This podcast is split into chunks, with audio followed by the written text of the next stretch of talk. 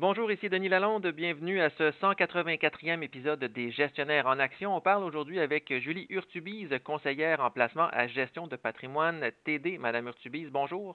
Bonjour, M. Lalonde. On parle aujourd'hui du pétrole qui est soutenu ces derniers jours par le conflit qui a éclaté il y a quelque temps en Israël. Est-ce un bon moment, selon vous, pour regarder le secteur pétrolier d'un point de vue d'investissement?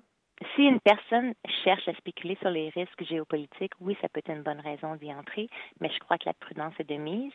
Si on regarde l'évolution du prix du pétrole depuis le début du conflit, on a vu une remontée du WTI, qui est la valeur de référence du marché pétrolier américain, mais il n'est pas remonté à son niveau le plus élevé qui est du 27 septembre, qui était à 93,68 à ce moment-là.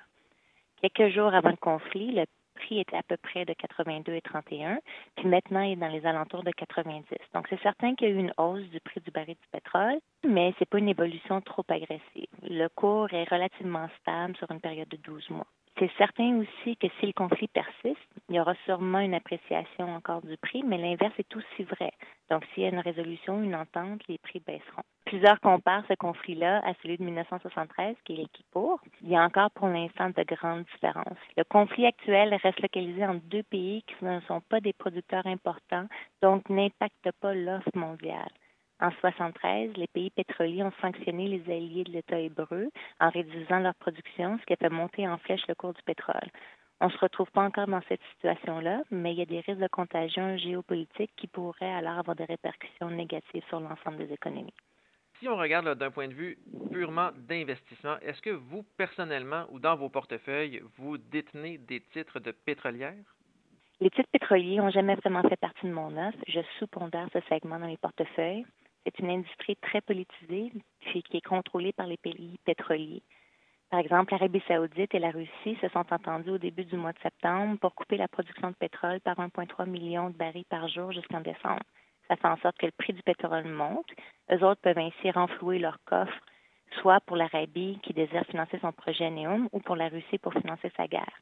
Les deux peuvent aussi vouloir reprendre les pertes subies pendant la pandémie. De plus, la plupart des compagnies sont fortement endettées les taux d'intérêt sont élevés en ce moment, ça ajoute un risque supplémentaire à ce secteur. Il est important d'évaluer les compagnies individuellement et de sélectionner celles qui ont une bonne santé financière. Justement, là, vous venez parler de l'OPEP, de l'impact de l'OPEP et de l'endettement des entreprises pétrolières. Quels sont les autres éléments à analyser quand on regarde le secteur? Il est important de regarder le flux de trésorerie puis la distribution des liquidités aux actionnaires, soit en dividendes ou en rachat d'actions des autres questions à se poser, c'est est-ce que les compagnies d'IoT sont capables de payer les dividendes ou est-ce que c'est juste une façon d'attirer les investisseurs? Aussi, est-ce que les pétrolières font les efforts nécessaires pour réduire leur niveau d'endettement? Le taux d'intérêt des emprunts est beaucoup plus élevé, comme on vient toujours de mentionner.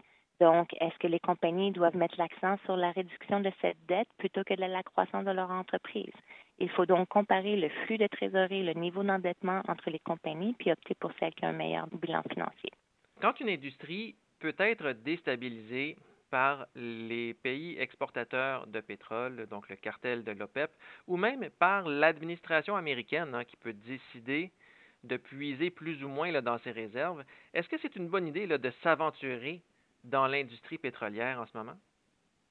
À mes yeux, de prendre avantage de cette opportunité est très spéculatif.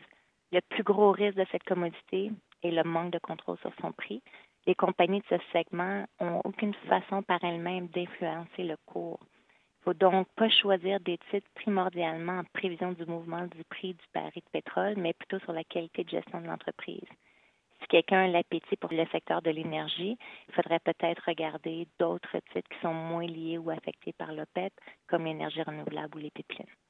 Et justement, le secteur pétrolier qui a mauvaise presse pour son empreinte environnementale, est-ce que c'est un facteur à prendre en compte avant de décider d'y investir?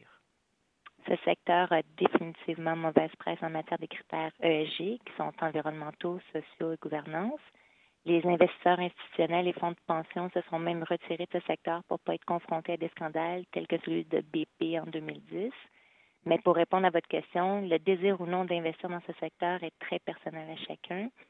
Il est aussi important de noter qu'il y a des compagnies qui malheureusement rentrent dans le lot, même si elles font les efforts nécessaires pour contrer les impacts environnementaux de leur entreprise principale, puis de réduire leur empreinte de carbone. Il est donc important d'effectuer les recherches nécessaires avant d'enrayer une compagnie de votre portefeuille. Une autre bonne raison de faire ses devoirs avant de faire un choix, c'est qu'il y a un coût important aux risques environnementaux. Ceci peut affecter grandement la rentabilité d'une entreprise si elle doit réparer les pots cassés. Merci beaucoup, Mme Urtubise. Merci à vous.